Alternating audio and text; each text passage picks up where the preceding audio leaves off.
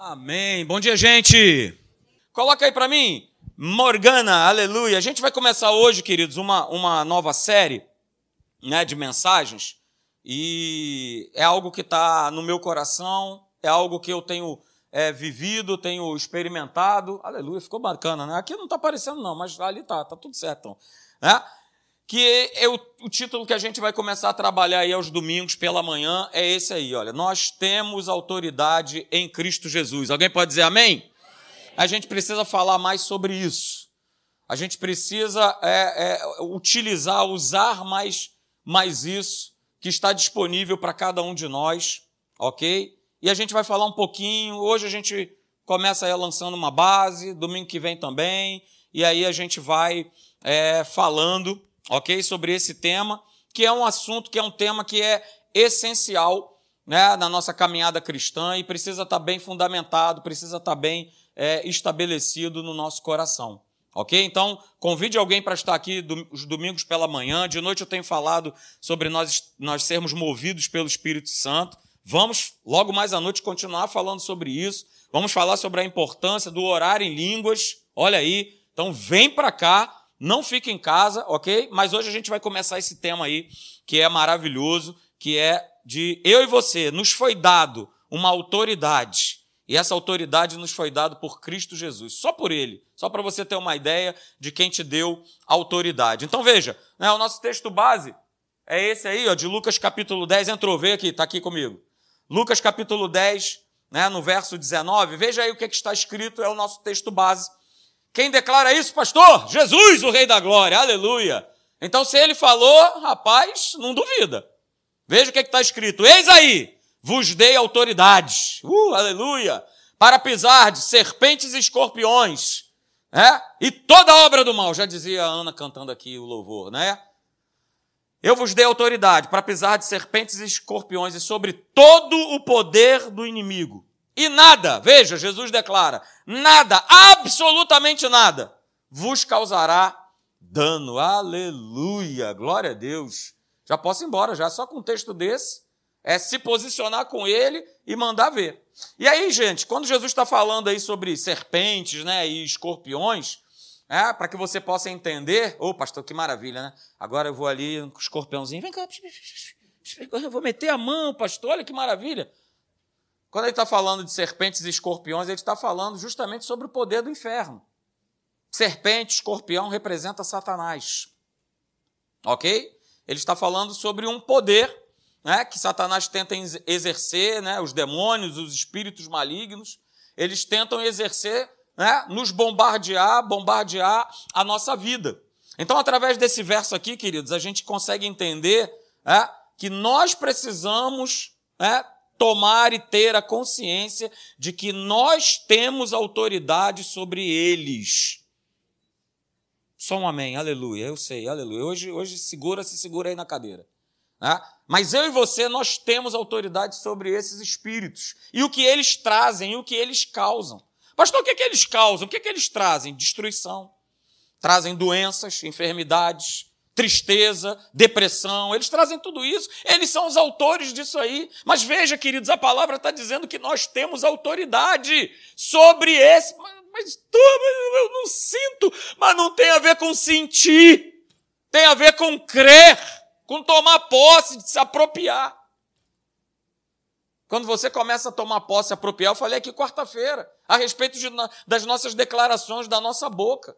E quando eu começo a usar a minha boca em autoridade para declarar Satanás, na minha vida, na vida da minha família, no meu negócio, no meu corpo, você não tem autoridade, eu preciso declarar.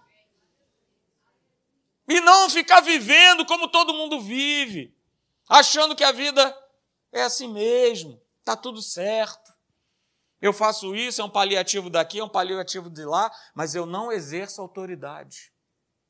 A minha esposa foi atacada. A Luísa tem 11 anos, há 12 anos atrás, vamos colocar assim. E começou né, com uma hipertensão que ela nunca teve. Ok? Mais, né? Tem mais tempo, né? Que ela nunca teve. E começou hipertensão e crise de ansiedade e não sei o que e tal, tal, tal. Foi no cardiologista, realmente. Né, estava hipertensa. E ele receitou o quê? O remedinho. Ó, agora de manhã você toma uma bolinha, de noite você toma outra, e tal, tal, tal. E, cara, eu tenho certeza que começou dentro dela um grande combate. Por quê? Porque é, hereditariamente a minha sogra era hipertensa. Então, certamente o inferno borrifou, né? Soprou lá. Tranquilo, é o seu futuro. É o seu futuro, a sua mãe era. Então você também vai ser. Ela começou a tomar os remédios e eu falo sempre isso. Eu não deixei de ver nenhum só dia, cada vez que ela pegava a caixa do comprimido, que ela pegava e ela tomava, ela falava: Eu não nasci hipertensa, eu tenho saúde. Pelas suas pisaduras eu fui curada. No... Pastor, quanto tempo nessa novela? Três anos e meio. Três anos e meio declarando: Eu não aceito, eu não aceito. Sabe o que é isso? É exercer autoridade. Na palavra, no que está escrito. Não está escrito, gente. Por que, que eu não considero o que está escrito? Ah, porque não funcionou agora? Porque eu fui medir a pressão e falei, ih, aqui, ó, ainda está batendo, ó, 15 por 10. Ah, então não funcionou. É essa a conclusão que a gente chega. Porque a gente quer ver resultados imediatos. É um combate de fé. De todo dia. De não desistir. E ela não desistiu. Durante três anos e meio declarando: Eu tenho saúde. Eu não nasci para tomar. Já tem o quê? 15 anos que ela não toma remédio. Seis e seis meses ela vai no cardiologista. Pressãozinha lá, 12 por 8 tranquilo. Nesse meio tempo, ela engravidou da Luísa, pressão dela 9 por 7, 10 por não sei o quê, 10 por 7, papapá e tal. Mas três anos e meio de combate, de declaração, exercendo o quê? Autoridade. E veja, não está disponível só para ela, não. Está disponível para todos nós. Todos nós, como igreja. Todos nós que somos filhos. Todos nós, está disponível para nós. Veja, né? Veja essa frase. Kenneth Hagin, né, ele declarou né, no livro, que é até o livro que a gente usa na escola, né, chamado A Autoridade do Crente. Eu nem sei se tem aí. Né? Cadê minhas, as minhas livristas aí de plantão? Cátia Angélica né, e Dona Margarete. Temos esse livro aí, Margarete? Autoridade do Crente? Tem, olha aí. É, é, hashtag fica a dica. Nesse livro aí, né, o Kenneth ele dá essa declaração. Olha o que, que ele declarou. Ele diz o seguinte: olha, o crente que compreende de forma plena que o poder de Deus é a seu favor, pode exercitar sua autoridade e enfrentar o inimigo Não há nada que o inferno revire, faça, chacoalhe e. que ele pode rosnar à vontade. Está escrito. Se eu tomo posse, se eu compreendo que esse poder ele está ao meu favor e exercitá-lo, me posicionar com esse poder que já está disponível para mim e para você, a gente pode sim, a gente pode combater tranquilamente. OK? E aí, queridos, eu quero mostrar para você, né, algumas coisas. Eu vou dar uma, uma escorregada para um outro lado, você vai perceber, porque é algo que Deus colocou no meu coração, que eu não posso deixar de falar com você nessa manhã ok? Mas quero né, atribuir aqui alguns conceitos. Né, a palavra autoridade, aí, essa palavra que nós vimos nesse texto, né, de lá de Mateus, Lu, desculpa, Lucas 10, 19, essa palavra que aparece aí, autoridade, ela é exosia no grego, e ela significa permissão ou liberdade, ou a liberdade de fazer o que se quiser, a capacidade ou poder que se foi investido ou o poder de reger ou governar. Uh, aleluia! Poder daquele cuja vontade e ordens devem ser obedecidas pelos outros, ok? E aí vamos lá, queridos, né? A gente chega aí num, num afinal de contas, passa aí para mim, Morgana. A gente chega aí num afinal de contas que é o seguinte, né? O que é autoridade? Né? Afinal de contas, o que é autoridade? Autoridade nada mais é Vamos lá, vamos ver se vai. Não foi, mas eu leio aqui para você. É? O que é autoridade? Autoridade nada mais é do que o quê? Poder delegado. Ok? Poder delegado. Isso é autoridade. Jesus, o que, é que ele fez? Ele delegou à igreja esse poder, essa autoridade. Que estava nas mãos de quem? Quem? Quem? Do demo. Porque o homem de bandeja entregou. Toma, Satanás. Toma aí o poder, a autoridade que me foi dada na criação, eu agora estou entregando para você de bandeja. Só que Jesus, na, com a sua obra na cruz do Calvário, essa obra redentora, ele resgata. Por isso é uma obra resgatadora, por isso é uma obra redentora. Ele resgata essa autoridade, ele resgata esse poder. Mas sabe o que é legal? Olha como é que Deus ele é maravilhoso, ele é demais. Ele não fica com isso para ele. Ele entrega para a gente. Ele entrega para cada um de nós. Toma, Ana, toma, Luiz, toma, Leandro, toma. É de vocês. É para vocês. É para vocês.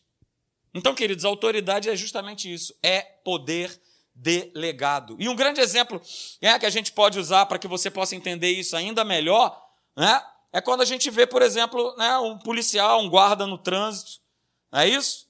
Que está ali e que se ele levanta a mão, se ele apita, tá passando? Não? Se ele levanta a mão, né, e tá passando e tal, pede para você parar, porque você olha para ele, uniformizado, fardado, o que é que você faz? Você para. Aliás, essa semana aconteceu isso comigo. Não é isso? Estava andando com o meu carro para deixar né, a, a, Marina e o filho do pastor é, Teixeira na escola e tinha uma viatura né, da polícia militar, e aí eles me pararam, né? Pararam daquele jeito, simpático, né? Carinhoso, todos trepados com seu fuzilzão, beleza, tranquilo, mas aí ele né, me fez parar, e o que, que eu fiz? Parei. Não é isso? Por quê? Porque reconheço ali o quê? Uma autoridade. E louvado seja Deus porque eu parei, porque ele falou: Olha, meu amigo, bom dia, tudo bom? Ah, tudo bem. Olha só, não vai por esse caminho, não, que está tendo uma operação, entendeu? Então, dobra para cá, vira para outro lado, não vem por esse caminho aqui, é, porque senão vai ficar complicado. Eu, perfeitamente, aleluia. Então, esse é o grande exemplo. É isso? Aqueles homens que estavam ali, vamos ver se agora vai, aleluia. Isso, foi. Aqueles, aqueles homens ali, né, eles estavam o quê? Revestidos de autoridade. Mas eles têm um poder físico para parar o veículo? Tá, tá, tá, tá, tá, tá, tá, tá. Não. Eles não são super-homens, mas eles estão revestidos o quê? De autoridade. Autoridade, quem deu essa autoridade para eles? O governo do Estado. Quando eu usava o meu querido uniforme, meu, que saudade. Aquele camuflado, a bandeira do Brasil. Quando ia para o meio da rua, né? foram poucas as vezes, mas quando ia lá, exercia autoridade. Por quê? Porque um governo me deu autoridade. Ele me deu autoridade, ele dá autoridade. Ok? Então, da mesma forma, queridos, esse é o grande exemplo, da mesma forma, né? A gente não tem autoridade em nós mesmos. O poder para enfrentar os combates do dia a dia, os demônios, os ataques, é, ele nos foi dado por quem? Por Deus. E a gente precisa compreender isso. Esse, essa autoridade, esse poder vem de Deus. Ele nos concedeu. Nos concedeu por meio de quem? de Jesus, o Rei da Glória. Aleluia. Ok? E aí é só a gente falar: sai no nome de Jesus e tem que sair, porque é autoridade. E eu preciso exercer essa autoridade. Não é só para expulsar demônio, mas exercer essa autoridade em sai do meu corpo, agora, no nome de Jesus, não vai ficar. Olha aí, eu estou usando o nome de quem? Da autoridade máxima que não tem nome que seja acima desse nome, nem no céu, nem debaixo da terra, nem no inferno, aonde tiver, é o nome de Jesus que prevalece. E esse nome está à nossa disposição. Mas isso é só um pequeno aperitivo para o que eu vou continuar falando no próximo domingo. Na verdade, eu quero caminhar com você né, hoje por um outro caminho. Ok? que é uma outra base que nós precisamos ter e compreender para que a gente possa viver isso aí. O que Deus reservou é para cada um de nós. Eu quero que você abra comigo, por favor, abra lá em Mateus. Vamos agora pegar em um outro caminho, excepcionalmente hoje, mas eu preciso compartilhar isso com você porque marcou muito o meu coração. Abra lá comigo em Mateus capítulo 3, a partir do verso de número 13, e eu vou ler na Nova Almeida atualizada, tá bom? Então pode ser que tenha um pouquinho diferente da tua versão. Bíblias, cadê as Bíblias aí? Levanta a Bíblia aí, aleluia! Glória a Deus, é isso aí. Beleza? Então, Mateus capítulo de número 3, verso de número 13. Mateus 3, 13, a gente lê até o verso de número 15. Ok? Jesus começa o seu ministério. Jesus começa o seu ministério. E veja, Mateus 3,13 diz assim: Por esse tempo, Jesus foi da Galiléia para o Rio Jordão. Só para te situar, o Rio Jordão fica na Judéia. E Jesus foi para Galiléia. Então ele, ele teve que andar um, um, pouquinho. Se você tem uma Bíblia aí que tem um atlas é, bíblico, você vai ver que é uma distância. E Jesus ele foi para lá. Né? Ele tinha que ir para lá, você vai entender o porquê. Então, por esse tempo, Jesus foi da Galiléia para o Rio Jordão. Foi com que finalidade? Olha aí o que está escrito no verso. Qual foi a finalidade? Por que, que Jesus ele saiu da Galiléia e foi para o Rio Jordão? Ele foi para lá para quê? Para que João o batizasse. Hum, interessante. Verso 14. João, porém, aliás, a reação de João seria a minha reação e a sua, sem dúvida alguma. João, porém, quis convencê-lo, convencer a Jesus de mudar de ideia, dizendo o seguinte: eu é que preciso ser batizado por você. E é você que vem a mim? Hum. Reação natural de cada um de nós. Ué, você é que tinha que estar me batizando, e não eu te batizar. Mas Jesus, verso 15, mas Jesus respondeu: Deixe por enquanto, porque assim nos convém cumprir toda a justiça. Aleluia! Posso ir embora. Meu Pai. Eu quero chamar a tua atenção, queridos. A gente está falando sobre autoridade. E Jesus ele dá o exemplo disso demais. Jesus, ele não começa o seu ministério. Veja, até esse momento, Jesus não havia feito nenhum tipo de cura, nenhum tipo de milagre, absolutamente nada. Aproximadamente 30 anos de idade, quando ele tem esse encontro com João Batista. Ele não tinha começado aí no seu ministério, mas ele sabia que ele precisava estar debaixo de autoridade.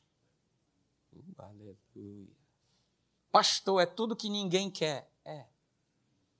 É tudo que o mundo vive? É. Mas Deus falou tão alto comigo com essa palavra. Jesus não começa o seu ministério sem antes se colocar debaixo de autoridade.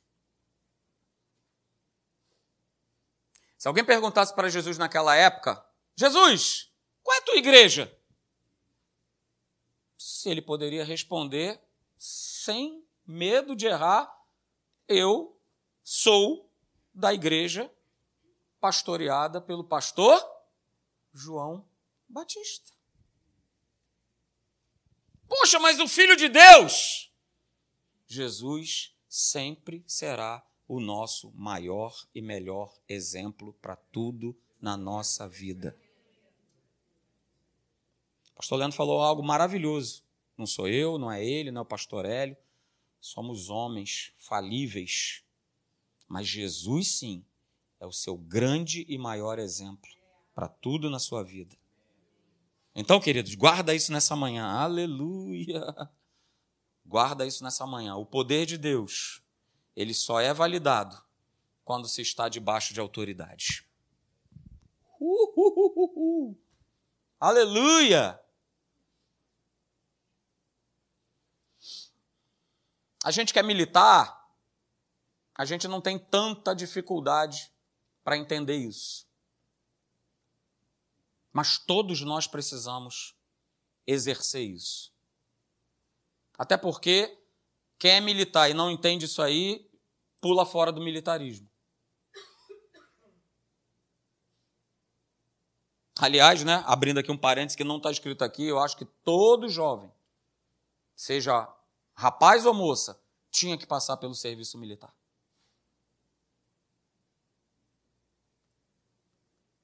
Mas isso é só um parêntese. Então veja, o poder de Deus, ele só é validado quando se está debaixo de autoridade. E Jesus se coloca debaixo da autoridade de João Batista.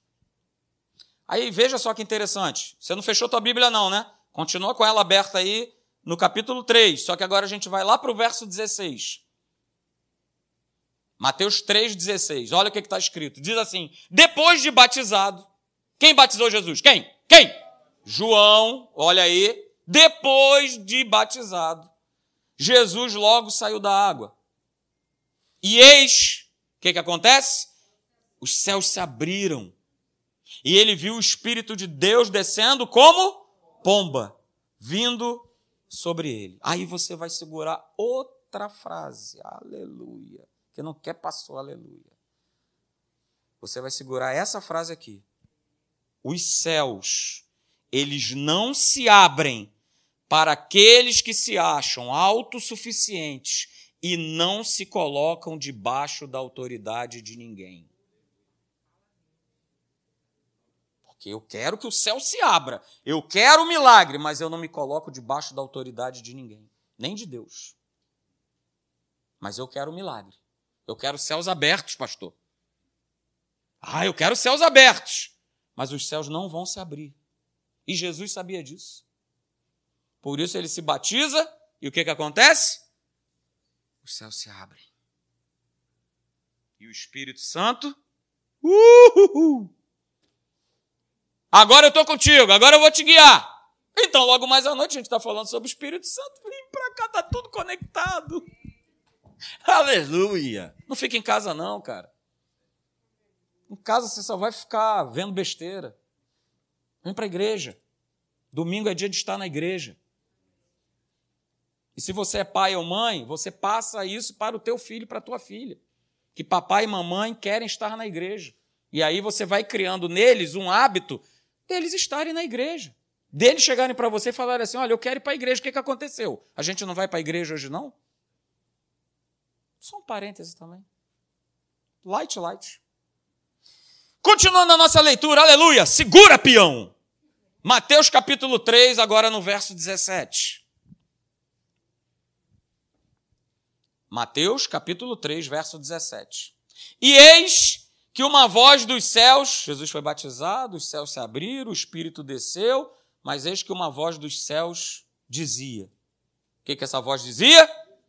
Esse é o meu filho amado, em quem eu me agrado, em quem eu me comprazo.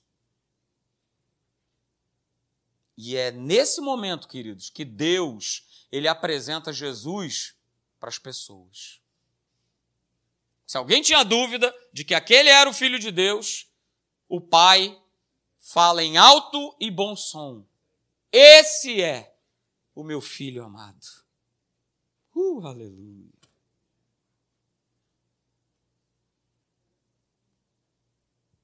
E sabe, gente, se a gente não viver debaixo de autoridade, como é que Deus ele vai te apresentar, ele vai me apresentar? Hum. Então segura mais uma, aleluia. Se segura na cadeira, senão tu vai cair. Um cristão que não vive debaixo da autoridade de Deus e dos homens não tem credibilidade no mundo espiritual. Só o pastor Leandro deu amém, aleluia. Glória a Deus, vocês estão tão assustados que nem amém vocês estão dando. Segura! Um cristão não vive, que não vive debaixo da autoridade de Deus e dos homens, não tem credibilidade no mundo do espírito. Porque uma pessoa, um crente, que não aceita ser supervisionado por uma autoridade, seja de Deus, seja de um pastor, seja do teu chefe, seja de um policial, seja de um guarda. Ah, pastor, ah, esses caras aí. Né? Um cristão que não aceita ser supervisionado por uma autoridade, certamente é irresponsável com a sua vida e com a vida de outras pessoas. Eu vou repetir. Uma pessoa que não aceita ser supervisionada por uma autoridade ah, pastor, mas hoje em dia todo mundo faz o que quer. Somos a igreja. Estamos debaixo de uma autoridade.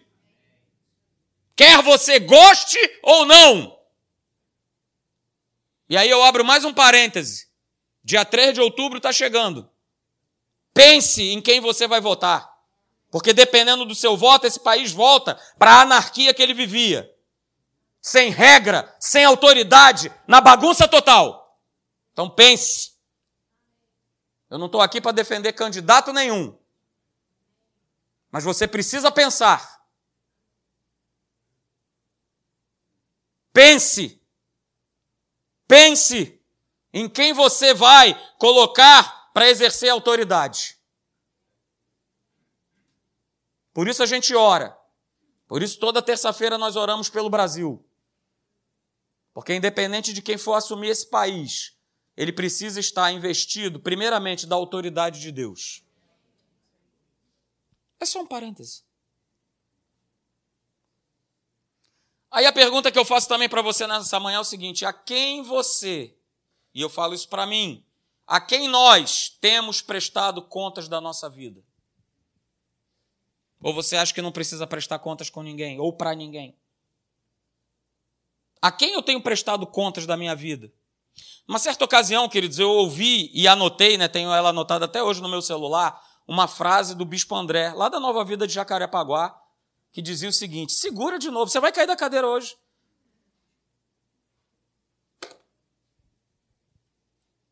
Anote. Pessoas, cristãos, líderes que não podem ser questionados acabam fazendo coisas questionáveis. Nós estamos falando sobre autoridade nessa manhã.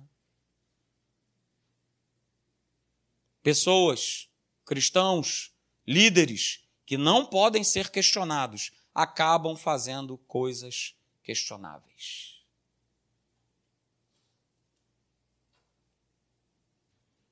A quem você tem prestado contas da sua vida? Essa é a pergunta.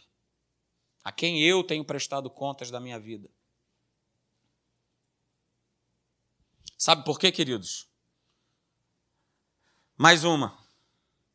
Quando eu presto contas para a autoridade que está sobre a minha vida, eu estou levantando um muro em torno da minha integridade. A quem você tem prestado contas da sua vida? Eu não estou só falando na esfera natural. A quem nós temos prestado contas da nossa vida? Porque isso fala da nossa relação com Deus. Ele nos deu autoridade. Estamos debaixo de uma autoridade. E se eu estou debaixo da autoridade de alguém, eu preciso prestar conta. E aí eu vou exemplificar isso aí para você. Ah, se você está, por exemplo, enfrentando um problema no teu casamento, para quem que você presta contas? Ah, pastor, eu presto contas, né? Estou passando problema no meu casamento. No meu trabalho tem uma loura assim. Hum. Olha, meu casamento está horrível. Vai orar. Não, não é isso que você tem que falar. Você tem que, você tem que, me, você tem que me consolar como fariam lá fora. Meu casamento está é, mas está muito tempo casado, né? Já deu, já, né? Tem que trocar. Botar uma novinha aí no, no circuito. Duas de 25? Isso. Você é muito jovem.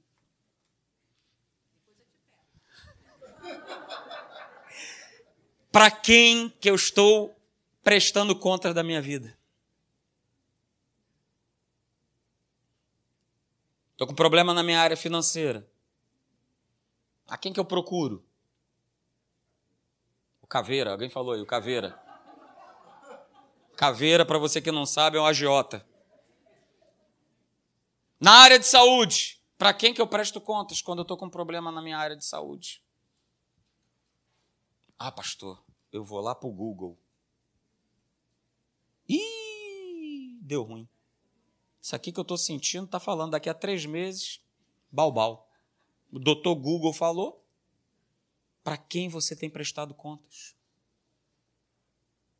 Se você tem enfrentado, se você tem lutado contra a imoralidade, para quem você presta contas? Ah, pastor, eu fico quietinho assim. Ó. Ninguém pode saber. Eu só vejo ali a desinibida do Grajaú. O saradão de Nova Iguaçu. É para essa turma que eu tenho prestado conta da minha vida? É para essa turma que eu tenho prestado conta da minha vida? Queridos, veja, Jesus deu o exemplo. Mesmo ele sendo quem ele era, o Filho de Deus, ele não abriu mão do princípio de se submeter à autoridade daquela época. A autoridade daquela época era João Batista. Ele filho de Deus, ele se submeteu a essa autoridade. Então, eu quero justamente falar para você nessa manhã. Por isso, filhos, os seus pais, são as autoridades sobre a vida de vocês. É para eles que vocês têm que prestar contas. Esposas, os seus maridos são autoridades sobre a vida de vocês. Quando a gente fala de filhos, Efésios capítulo 6, verso de 1 a 3. Esposas, seus maridos são autoridades? Efésios 5, 22 e 23. Maridos, suas esposas são autoridades sobre a vida de vocês. Filhos, seus pais são autoridades sobre a vida de vocês. Efésios capítulo 6, do verso 1 ao 3. Esposas, os seus maridos são autoridades sobre a vida de vocês. Efésios 5, 22 e 23. Maridos, as suas esposas são autoridades sobre a vida de vocês. É o mesmo verso. Efésios 5, aliás, desculpa, 25 e 33. Empregados, os seus chefes, os seus patrões são autoridades sobre a vida de vocês. Romanos 13, de 1 a 5. Crentes, os seus pastores são autoridades sobre a vida de vocês. Sabe onde é que está escrito isso? Aí aqui eu boto. Hebreus capítulo 13, verso 17, na versão da Bíblia Viva. Obedeçam aos seus líderes espirituais e estejam prontos a fazer o que eles disserem, porque o trabalho deles é velar sobre as almas de vocês. E Deus julgará se eles fazem isto bem. Deem-lhes motivo para prestarem o quê? Para prestarem contas de vocês ao Senhor com alegria e não com tristeza, pois neste caso vocês também sofrerão com isso. Percebeu? Não tem saída. Todos nós precisamos prestar contas com alguém porque nós estamos sempre debaixo da autoridade de alguém, de Deus. Mas no nosso mundo, nós também estamos debaixo de autoridade.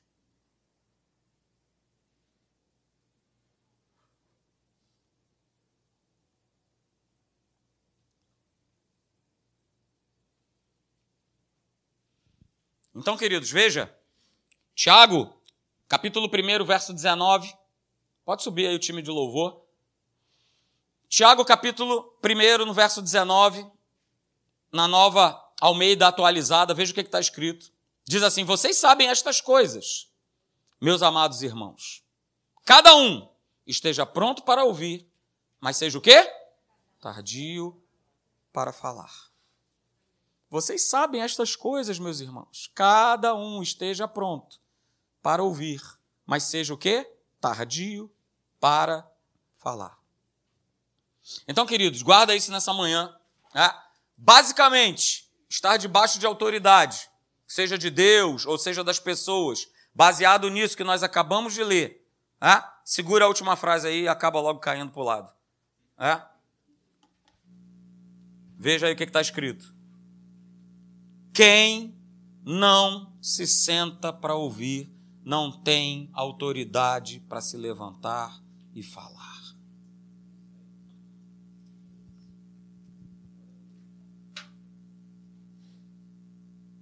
Então, maridos, ouçam as suas esposas. Não, não escondam. Volta, volta com o slide. O pessoal quer anotar. Não esconda nada. Maridões, não escondam nada. Elas gostam de ouvir. E você falando é uma forma de você prestar conta do seu dia, de como é que foi no seu trabalho, de como é que foi tudo lá. Esposas, a mesma coisa. Ah, pastor, ele nem sabe, mas olha essa semana o cartão de crédito cantou e ele nem sabe. Não esconda nada. Não esconda nada do seu marido, não esconda nada da sua esposa. Não esconda nada dos seus filhos. Filhos, não escondam nada dos seus pais.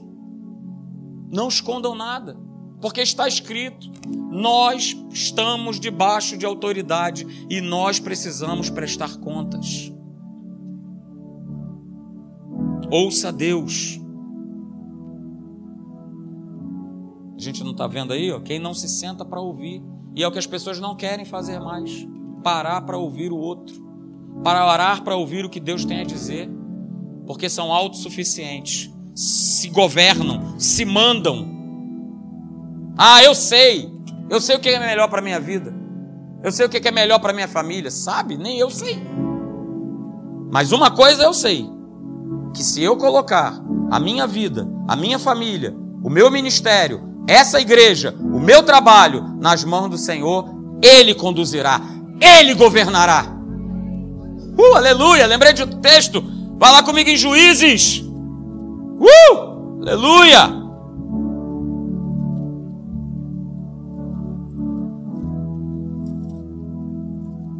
Juízes capítulo 8. A partir do verso de número 22.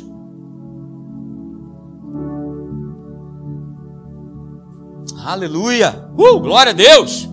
Juiz 8, 22. Olha só, já tinham, a turma já tinha vencido os midianitas. Gideão, 300 homens. Que milagre! Derrotaram milhares de pessoas, milhares de soldados. E aí a turma chegou numa conclusão. Olha o que, que eles falaram. Então, os homens de Israel disseram a Gideão: Domina sobre nós, tanto tu como teu filho e o filho do teu filho, porque nos livraste do poder dos midianitas. Agora veja, queridos, no verso 23, a resposta de Gideão. Uhul, aleluia. Cara, ele estava reconhecendo aqui a autoridade que tinha promovido aquela vitória. Mas se fosse hoje, ha, já curtiu a vitória? Minha diante dos midianitas? Alguém já deu like? Já deram like? Venci os midianitas, só com 300 camaradas. Nossa, olha quantos seguidores eu tenho agora. Uh! É, sou Gideão, sou o cara. Sou Gideão, sou o cara. Mas não é isso que ele declara no verso 23. Ele fala o seguinte: Porém, Gideão lhes disse: Não dominarei sobre vós nem tampouco meu filho dominará sobre vós. O Senhor vos dominará, o Senhor reinará, Ele governará, porque Ele é autoridade. Ele é autoridade. Ele é autoridade. Não sou eu, não são os 300, mas Ele. Ele é autoridade. Então, queridos, ouça a Deus. Ouça o teu pastor, ouça o teu marido, ouça a tua esposa, ouça os teus filhos, ouça o teu chefe. Ouça aquele que exerce autoridade sobre a tua vida. Porque nós temos o exemplo. Jesus se submete à autoridade da época para nos mostrar: você quer ser bem-sucedido? Você quer andar com o Espírito Santo? E você quer sempre ver o papai falando assim, ó: Esse aqui é o meu filho amado porque se submete à autoridade, porque se submete à minha palavra, porque faz toda a minha vontade. Uh, aleluia, fique de pé.